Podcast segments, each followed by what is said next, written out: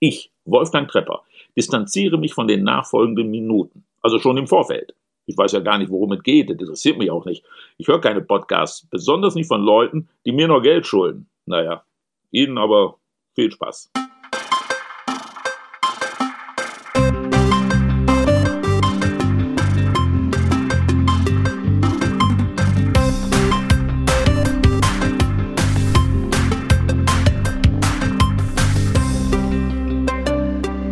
Schmidt der Schmidt-Theater-Podcast mit Chefschnacker Henning Mertens. Ja, herzlich willkommen zu Folge 101. Äh, mein Name ist Henning und ich habe mir wieder einen ganz, ganz, ganz besonderen Gast eingeladen hier in unser kleines virtuelles Kommunikationsbüro.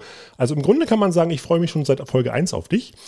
Wenn St. Pauli eine Person wäre, säße sie mir heute gegenüber. In ihren Adern fließt der Kiez durch, ihre Poren atmeten sie Spielbudenluft und jeder ihrer Fußstapfen hinterlässt das Profil der Szene. Sie ist so bunt und abwechslungsreich, so vielseitig und weltoffen wie das Versprechen der großen Freiheit selbst. Ihr Lebenslauf beinhaltet Clubbesitzerin, Quartiersmeisterin, Kandidatin für die SPD, Tierschützerin, Tourismusexpertin, bildende Künstlerin und die Liste geht endlos weiter.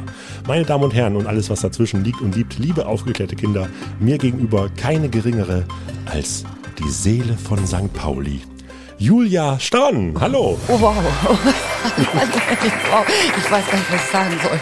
Dankeschön dafür. Ach du, ich habe nur, ich habe quasi nur deinen Lebenslauf abgebildet hier. Ach ja, ja.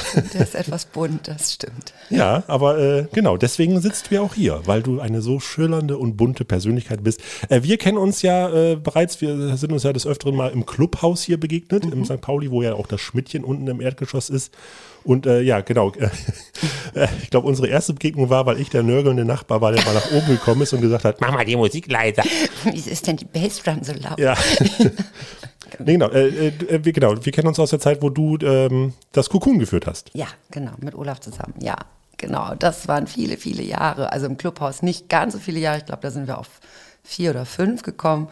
Aber das Cocoon selber hat natürlich, ich glaube, 17, ja, über 17 Jahre auf dem Buckel gehabt. Mhm. Ja, krass. Das, genau, richtig. Das äh, weiß ich noch. Das war doch, habt ihr auch diese, diese schönen äh, ähm, äh, Balkonkonzerte gemacht, ne? Genau, Damals. ja. Genau, als mhm. da noch unten die Pizzeria war in dem ja, alten Gebäude. Ja, Balcony TV war, ist im Endeffekt, äh, also das Hamburger Balcony-Format ist im Cocoon geboren worden, ja. Alles klar. So, dann wollen wir aber hier gleich mal in Medias Res gehen, wie es ja so schön heißt. Wir haben ja wieder unser kleines, feines 5 aus 26.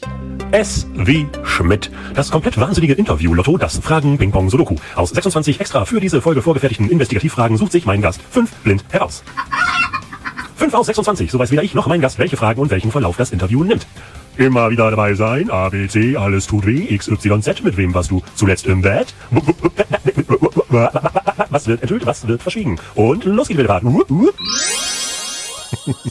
ja, äh, genau. Du hast unsere Liste hast du vor ja. dir mit unserem kleinen Schmidt ABC und mhm. dann äh, hoffe ich, du hast schon den ersten Buchstaben. Achso, oh, äh, ganz wichtig, ich vergesse das eigentlich immer. Jetzt äh, schön, dass ich kurz vorher noch die Kurve gekriegt habe und äh, es gibt wieder was zu gewinnen. Und zwar hat Julia etwas mitgebracht. Was hast du denn mitgebracht? Ich habe mitgebracht ein, ähm, ein Schild wie soll ich das erzählen? Also der ein oder die andere möge sich vielleicht daran erinnern, dass wir vor, ich glaube, sind das jetzt sieben Jahre her, einmal diese, ähm, dieses Video erstellt haben, ähm, St. Pauli Pinkel zurück. Ja.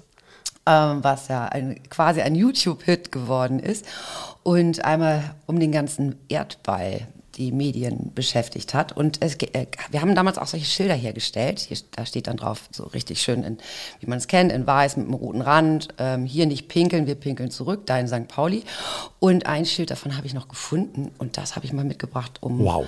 diese Aktion am äh, Leben zu erhalten. Quasi ein mhm. historisches Artefakt. Ja, genau ja, ihr könnt wieder mitmachen da draußen und äh, wenn ihr dieses Schild gewinnen möchtet, dann notiert euch einfach die fünf Buchstaben, die sich Julia jetzt gleich aussucht und in der richtigen Reihenfolge dann an uns gesendet, äh, kommt ihr in den Lostopf. Alles klar, dann wollen wir anfangen. Julia, den ersten mhm. Buchstaben. Ich fange natürlich an mit B wie Bibel und Besetzungscouch. B wie Bibel und Besetzungscouch. Jawohl. Dann habe ich hier St. Pauli und St. Georg. Sind ja beides nach Heiligen benannte Stadtteile. Also beziehungsweise St. Pauli ja nach äh, der Kirche hier oder die ja dann aber auch Paulus zugrunde hat. Und äh, beides äh, sind ja Stadtteile, die in der Wahrnehmung nach außen eher den Charakter von Sünde haben. Mhm. Äh, was ist dir denn persönlich heilig an St. Pauli, beziehungsweise was ist die größte Sünde hier? Halleluja,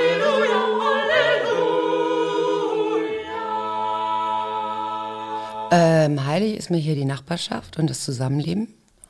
Und die größte Sünde ist, ähm, wenn der Stadtteil missbraucht wird. Also entspricht einfach nur gebraucht wird und ohne Kontext zu dem Quartiersleben. Ich meine sowas wie, äh, es gibt so touristische Angebote, die an sich ähm, Orte nur zu Kulissen werden lassen mhm. und keine Kontexte mehr herstellen. Sowas finde ich Sünde tatsächlich. Mhm. Und äh, wie kamst du jetzt persönlich nach St. Pauli? Bist du hier äh, geboren oder ist das irgendetwas, was ich bin dich nicht auf, Ich bin hat? nicht auf St. Pauli geboren, ich bin aber in Hamburg geboren mhm. und ähm, bin auf jeden Fall auch irgendwie im Herzen Hamburgerin, aber ich war, habe mich tatsächlich, hatte immer so ein bisschen Schwierigkeiten, mich in bestimmten Bereichen einzufinden und bin auch als Schulkind viel angeeckt und war immer so ein bisschen outside des Mainstreams irgendwie unterwegs. Ja. Und dann bin ich per Zufall nach St. Pauli gekommen, das war noch während meines Studiums und hatte hier einen Auftrag und war das erste Mal auf St. Pauli tagsüber. Vorher natürlich als Teenager durchaus des Nachts, aber mhm. als ich dann St. Pauli tagsüber erleben durfte, im Zuge dieser Arbeit, habe ich plötzlich gemerkt, dass ich zu Hause bin.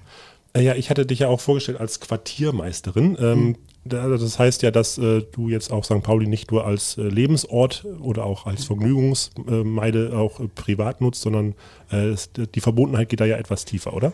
Ähm, ja, auf jeden Fall. Also gerade diese Spannung, die man auf St. Pauli hat, durch die Vielfalt, die hier, die hier lebt, ne? Ähm, hm. ist ja gerade ist sehr konfliktbehaftet, aber ist eben auch das, was diesen Stadtteil so besonders macht. Und da hat, also Quartiersmeisterin klingt so ein bisschen ähm, nach so einem Verwaltungsjob, aber ja. wir, ähm, der Titel. Facility Manager. Ja, ja der, der, Titel hieß ja tatsächlich ähm, Quartiersmanagerin, also mhm. gemanagt, naja, was heißt schon managen, aber ähm, grundsätzlich habe ich mit meinem Kollegen Lars Schütze zusammen ja jahrelang in erster Linie Kommunikationspolitik im weitesten Sinne gemacht, habe also versucht, ähm, ja, äh, Gruppen gemeinsam an einen Tisch zu holen, um Konflikte eben auch ähm, zu bearbeiten und okay. Lösungen zu finden. Mhm. Also auch direkte Konflikte oder ähm, sagen wir mal so auch äh, auf politischer Ebene beziehungsweise etwas, was den Stadtteil an sich irgendwie angeht? Oder naja, also ist es nicht so, dass du jetzt hier irgendwie äh, rumläufst mit so einer kleinen Schaffnermütze? nee, also wir fahren hier keine, keine Sheriffs und ja. nichts, nichts dergleichen. Naja, äh, also Gremienarbeit gehörte natürlich auch dazu. Also man saß halt auch an, in bestimmten Runden von der Handelskammer und äh, vom, äh, von, der, von den Behörden und hat da versucht, die Interessen St. Paulis zu vertreten. Ähm, was ich jetzt, ich sag mal, in der Distriktspolitik natürlich immer noch mache. Ähm, aber wir haben eben auch geguckt, wenn es zum Beispiel Konflikte zwischen Anwohnenden und äh, Nightlife-Betreibern gab, dass man da irgendwie versucht hat, die Leute an einen Tisch zu holen und zu gucken, wie können wir Lösungen finden, so dass irgendwie alle Seiten das, äh, ja, hm. ja, also es waren viele Kompromisse, aber manchmal waren es dann auch echte echte Lösung, wo dann alle sehr, sehr zufrieden waren. Mhm. Es ist äh, faszinierend, ne? Also, weil eigentlich ähm, kann man ja davon ausgehen, wenn man sagt, okay, ich entscheide mich auf St. Pauli zu leben, dass man so einen gewissen Grad an Toleranz, was jetzt Lautstärke und irgendwie ähm, Nachtleben mitbringt, dass das ja irgendwie mit ein bisschen dazugehört. Aber trotzdem alledem, man will ja auch wohnen und leben und sich selbst genau. wohlfühlen in der Wohnung. Ne? Also ja, also es, wie gesagt, ich, da schlagen auch immer so zwei Herzen ja. in meiner Brust. Einerseits vertrete ich durchaus auch die Meinung, wer sich entscheidet, hierher zu ziehen, ähm, muss das vollen Verstandes auch tun und auch, damit äh, einhergehen. Im Hinblick auf den ESC. ja, auch das und äh, was es nicht alles so gibt. Also, dass man äh, schon auch das natürlich mit ähm, einkauft, in Anführungsstrichen, mhm. dass das eben nun mal ein Amüsierviertel ist und ein sehr lebhaftes Viertel ist und eben ein Viertel ist, was von unterschiedlichsten Charakteren und unterschiedlichsten Lebensentwürfen auch geprägt mhm. ist. Von Individualisten. Genau. Ja. Ähm, andererseits, klar, nicht? also es wandelt sich viel. Äh, bestimmte Straßenzüge sind heute lauter als andere oder als sie früher waren und so weiter und so fort. Und da muss man natürlich auch mal abwägen. Und Ähm, und da geht es halt auch darum, dass man vielleicht zum Betreiber mal sagt, du musst die Boxen halt nicht auf die Straße stellen. So. Mhm. Also das wäre halt einfach ganz nett. Und naja, wie gesagt, da in erster Linie ins Gespräch zu kommen, ich glaube, das ist das Wichtigste, weil wenn die Leute aufhören, miteinander zu reden, dann mhm. kriegt man die Konflikte halt auch nicht mehr aus der Welt. Ja, ist äh, wie in jeder Ehe auch. Genau. genau. ja. ähm, war das dann auch der Grund, warum du gesagt hast, okay, oder, oder nicht der Grund, aber war das dann der Schritt in, in Richtung Politik auch für dich? Ja, also, äh, also einige Dinge liefen natürlich in der Entwicklung auch parallel.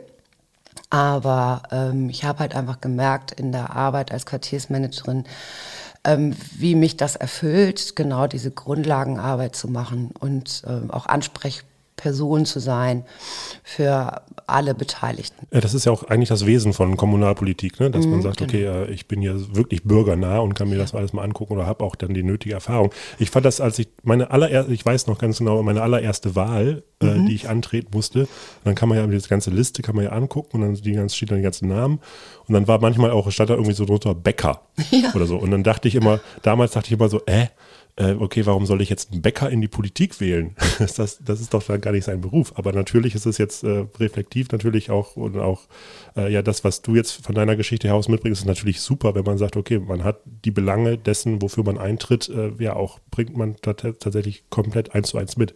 Ja, ich meine, stell mir vor, wir hätten nur Berufspolitiker in ja, den ja, Parlamenten. Ja, ne? Und ähm, das wäre auch schon sehr traurig. Also ich finde so einen Bäcker sehr erfrischend. Hm. Ja, der weiß auch, wie man früh aufsteht. Und, ja, und der weiß halt eben auch, was seine, seine Branche braucht. So. Also das ist ja auch wichtig, finde ich, dass auch so eine Expertise mitgebracht wird.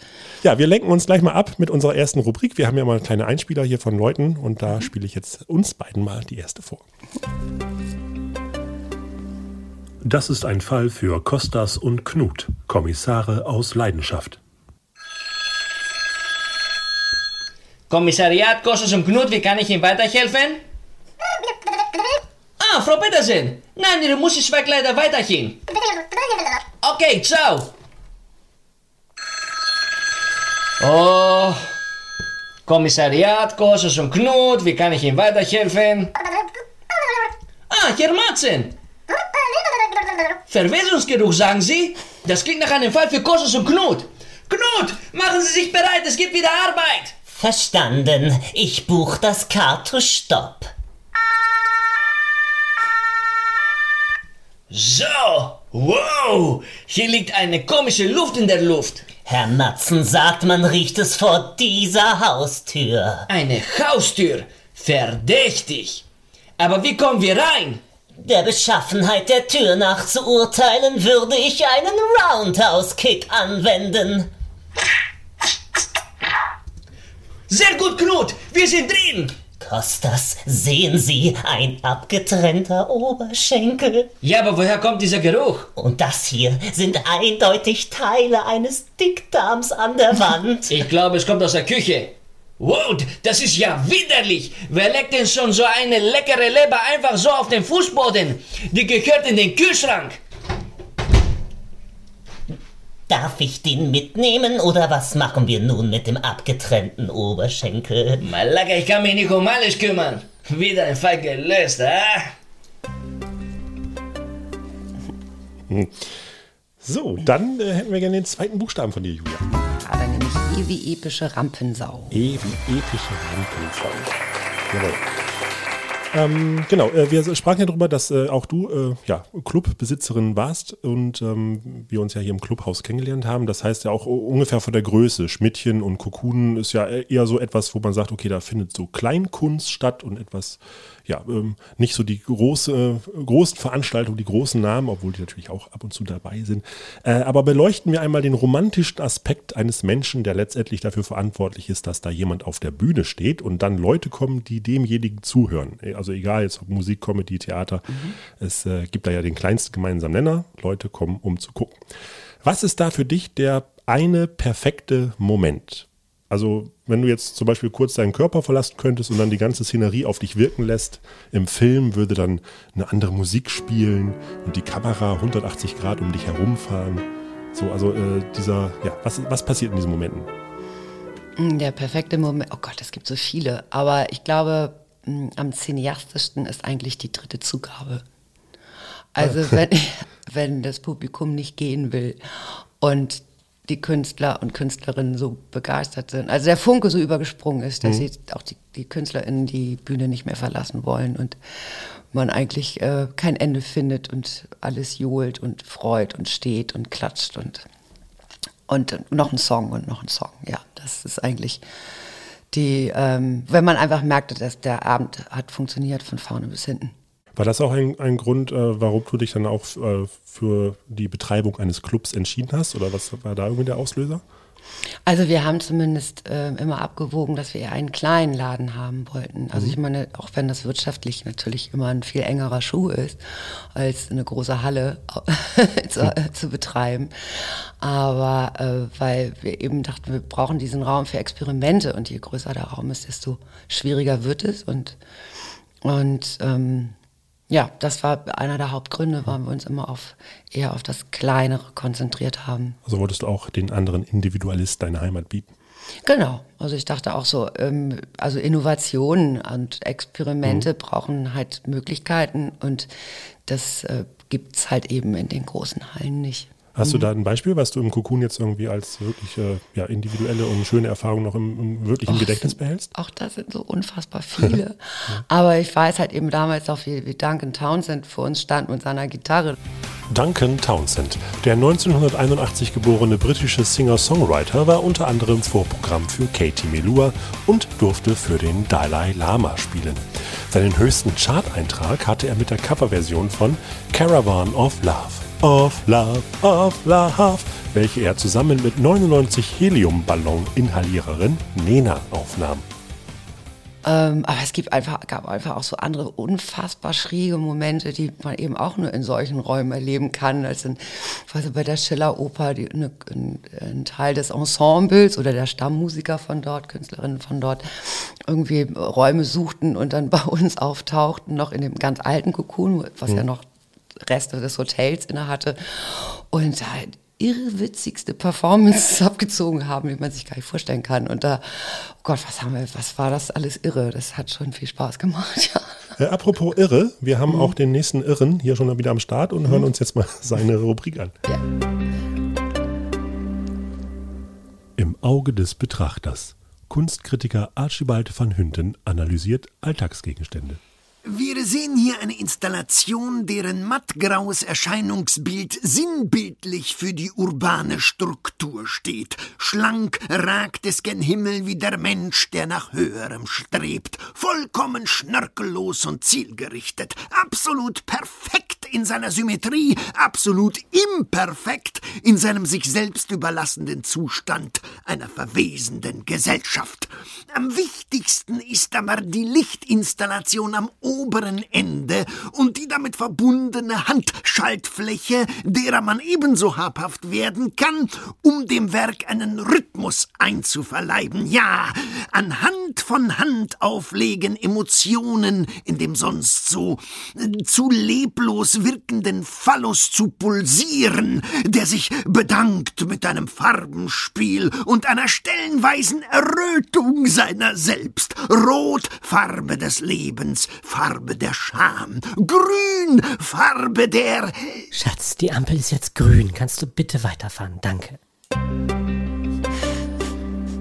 Wunderbar. Dann äh, den dritten Buchstaben bitte. N wie Nebelhorn und Nacktbaden. N wie Nebelhorn.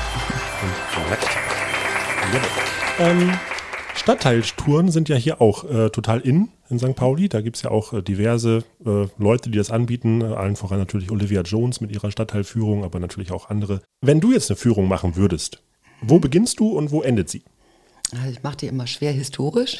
Ich fange immer am Millantor an. Ach, machst du welche?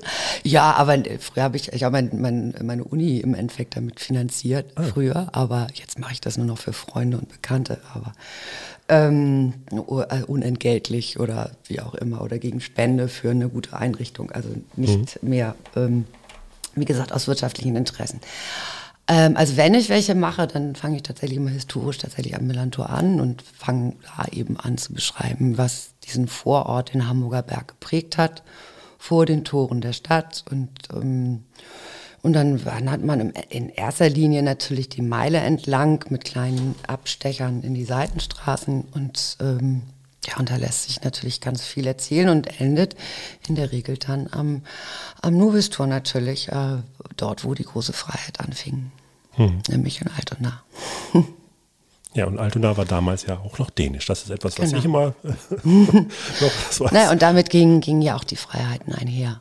Ne? Also dass da, dadurch in Altona und im dä- dänischen Grund und Boden gab es eben Religionsfreiheiten und äh, Gewerbefreiheiten, all das, was auf Hamburger Grund und Boden nicht möglich war. Deswegen machen auch, glaube ich, so viele Deutsche auch gerne Urlaub in Dänemark. Zum Nacktbaden zum Beispiel. Zum Nacktbaden zum Beispiel. Oder jetzt kann man ja wohl aktuell auch Kurse in Spionage machen, aber das ist nochmal ein anderer, anderer Seitenhieb. Gut, ja. Also es ist ja schon so, dass St. Pauli natürlich irgendwie auch äh, gerade im touristischen Bereich fast deckungsgleich auch mit Hamburg gesetzt wird. Also wenn jetzt jemand irgendwie an Hamburg denkt, dann denkt er automatisch auch mit an die Reeperbahn. Äh, und du hast dich ja auch, äh, glaube ich, mal auch eingesetzt, dass äh, äh, also St. Pauli auch als Weltkulturerbe auch tatsächlich äh, etabliert werden soll. Ja, also das Projekt gibt es ja auch noch. Mhm. Also wir arbeiten daran. Das ist für uns ja ein forschungs- und wissenschaftliches Projekt. Ob dann am Ende des Tages die UNESCO dem zustimmt, ist uns eigentlich fast ein Stück weit egal.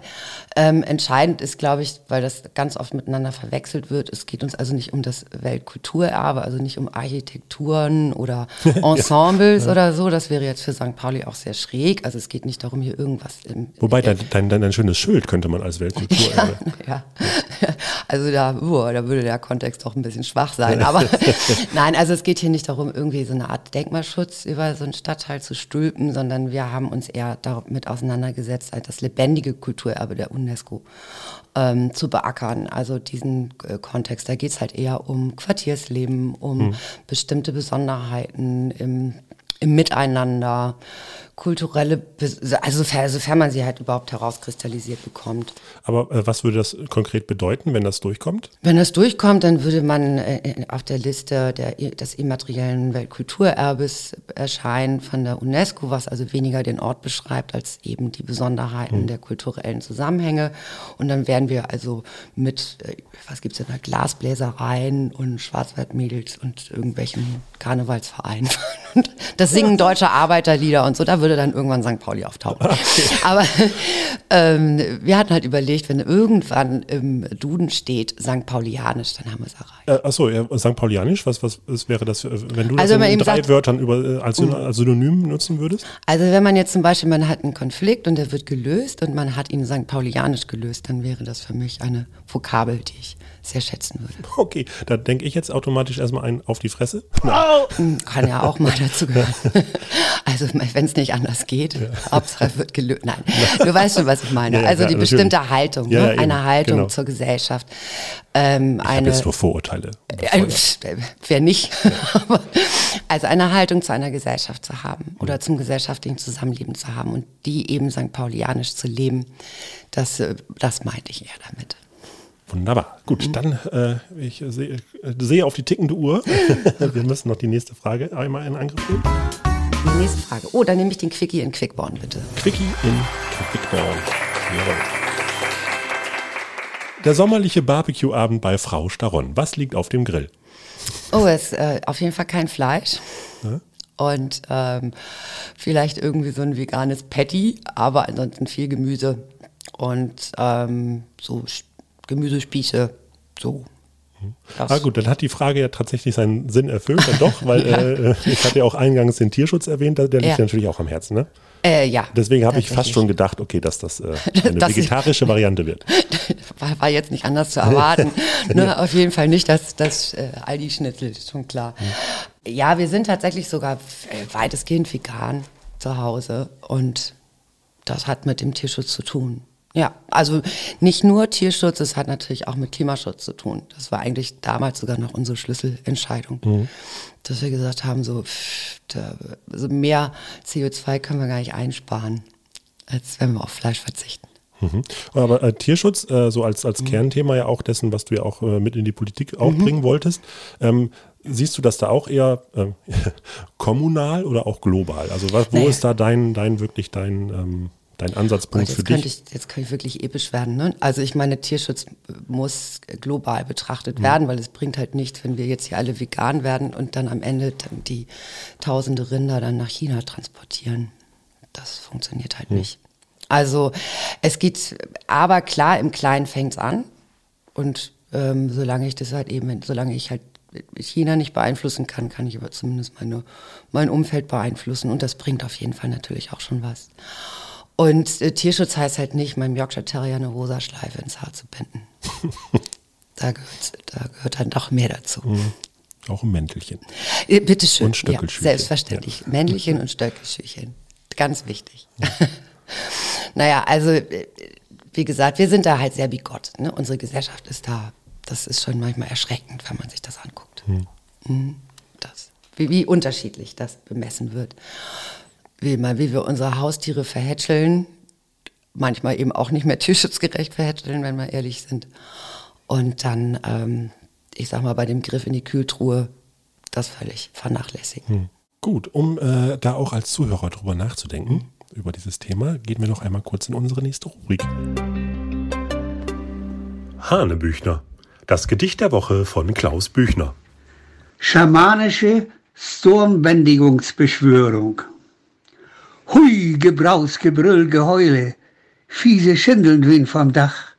Berst ein Baum, Auto ne Beule, ne Laube fliegt, ey, lass das nach.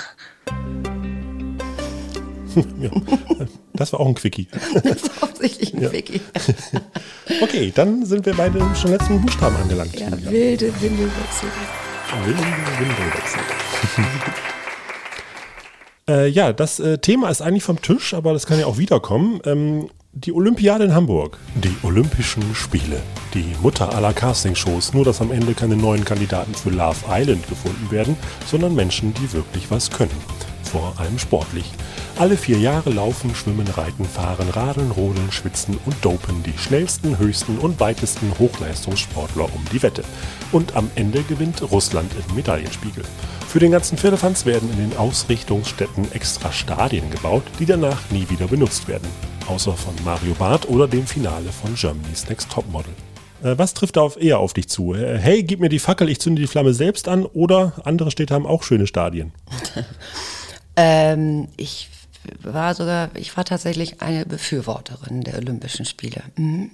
Aber so eher im Kontext der Stadtentwicklung, weil ich eben gedacht habe, so würden wir ähm, viel Geld in die Stadt bekommen, um große Schritte zu tun. Also wenn man um die Bebauung des Grasbruchs zum Beispiel nachdenkt oder so, das kriegt die Stadt aus eigenen Kräften halt schwer, schwer hin.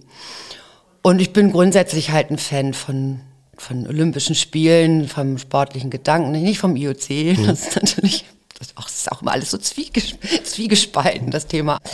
Ähm, also, die, wie gesagt, Olympische Spiele in Hamburg, Hamburg als weltoffene Stadt, die ganze Welt hier, alle, alle, alle sind da, wir können uns alle umarmen. Also ohne Corona, aber ähm, die Idee finde ich schon nach wie vor sehr sexy. Mhm. Ah, Jetzt haben wir auch schon die Brücke geschlagen von diesen kleinen intimen Momenten in so Clubs und kleinen Theatern Mhm. äh, bis zur Großveranstaltung. Äh, da ist ja Nachhaltigkeit. Das ist ja auch ein Schlagwort, äh, was Mhm. ich auch in der Recherche gefunden habe.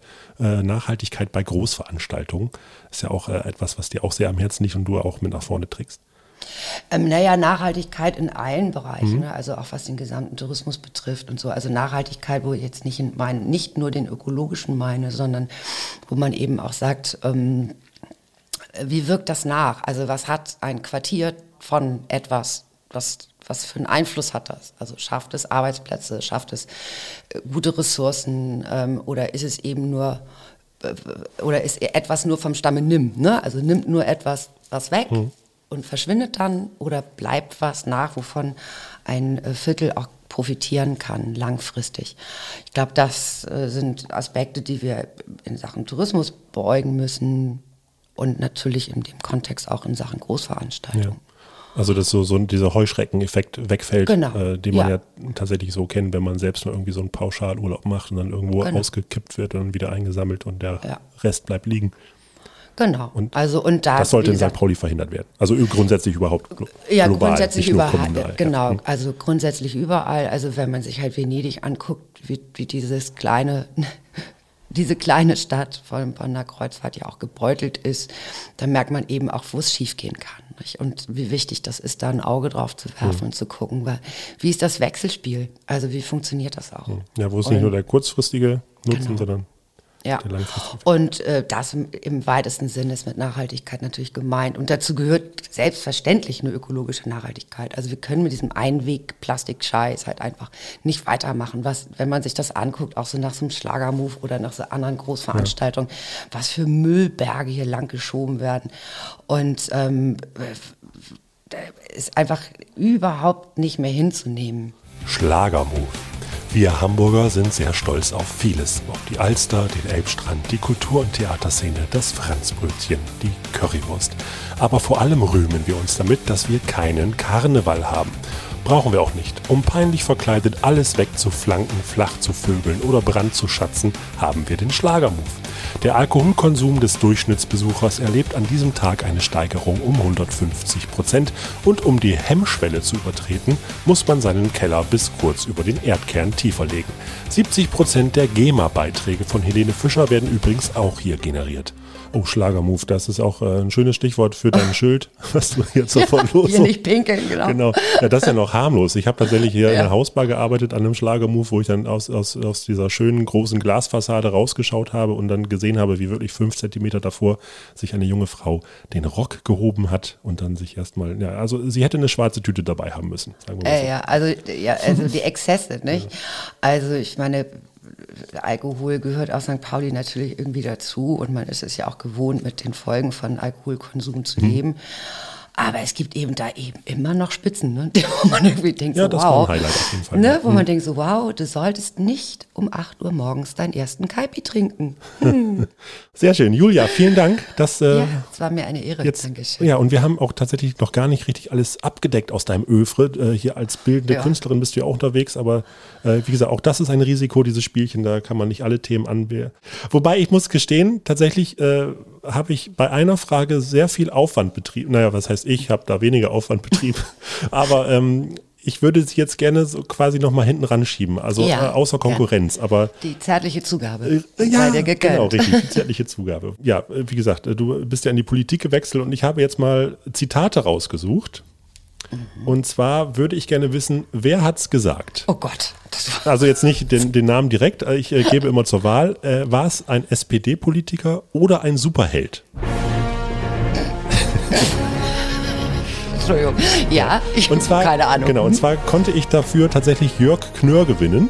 Unser lieber Kollege, der äh, der stimmlichen Parodie äh, sehr nah ist. Und der hat jetzt äh, diverse Zitate mal in Politikermünder gelegt. Und ich würde gerne von dir wissen, nur eines wurde tatsächlich von dieser Person auch so gesagt. Alle anderen sind Superhelden-Zitate. Und ich möchte, dass du dir die einmal anhörst und dann rausfindest, welches ist das Original-SPD-Zitat. Gut, Nummer eins. Ich sag nur so viel. In Zeiten der Krise bauen die Weisen Brücken, während die Narren Mauern errichten. So, das wäre wer gewesen?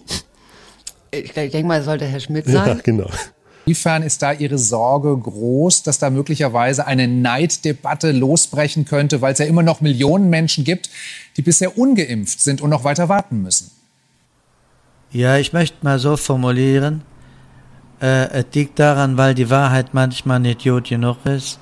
Manchmal verdienen die Menschen mehr. Manchmal verdienen die Menschen, dass ihr Vertrauen auch belohnt wird. Ja, unser lieber Herr Lauterbach. So, nächstes Zitat. Liebe Freunde, liebe Freunde, es mag ja so sein, dass Macht, Macht den Charakter verdirbt.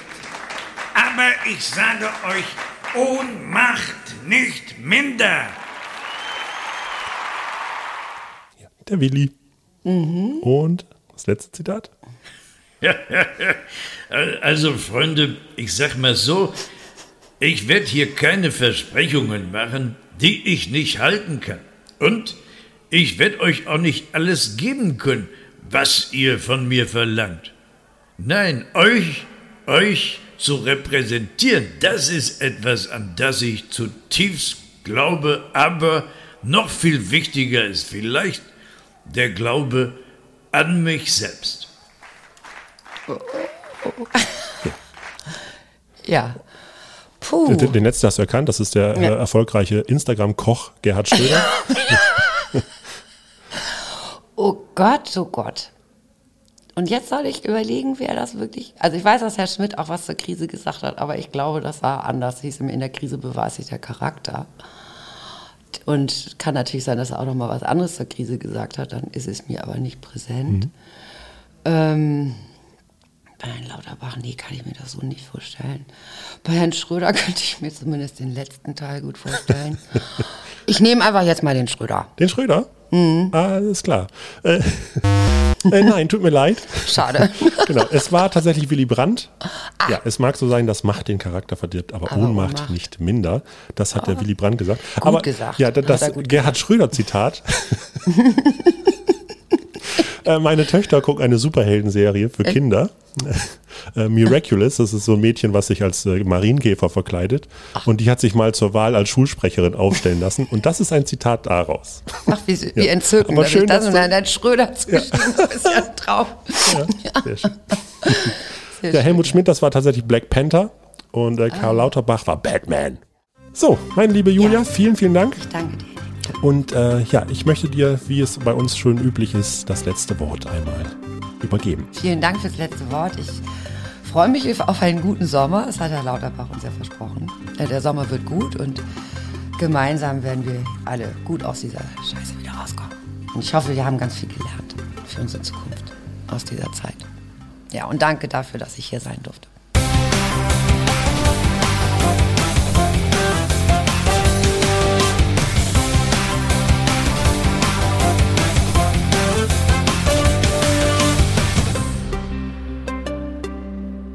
Achso, äh, Julia, da hat noch jemand angerufen für dich. Ja, ich sing mal für dich, ne? Ey, Julia, oh Julia, ich bin für dich, das ist doch klar, mit vollem Pfund Romantik, dein Romeo im Atlantik. Denn du bist ja der Engel vom Kiez, die Queen von St. Pauli, ahoi und bleib gesund. Oh, danke schön, das ist ja süß. Das Schmidt-Podcast-Team bedankt sich für die heutigen Beiträge von Evangelos Saganzo, Benjamin Amerkel, Robin Brosch und Klaus Büchner. Ein ganz besonderer Dank geht dieses Mal an Jörg Knör und seine politischen Alter Egos. Außerdem bedanken wir uns bei der UNESCO, dass sie diesen Podcast zum Weltkulturerbe ernannt haben werden wird. Also bestimmt irgendwann. Wenn euch der Quatsch gefallen hat, den wir hier verzapft haben, dann sagt es gerne weiter. Empfehlt uns, teilt uns und vor allem abonniert uns. Unser Logarithmus freut sich auch über bestmögliche Sternebewertungen und Kommentare auf allen Plattformen. Ihr dürft auch gerne Fragen stellen, die wir versuchen zu beantworten. Dafür einfach eine Mail an podcast.tivoli.de. Außerdem natürlich folgt dem Schmidt Theater auf Facebook, Instagram, Twitter und eBay Kleinanzeigen.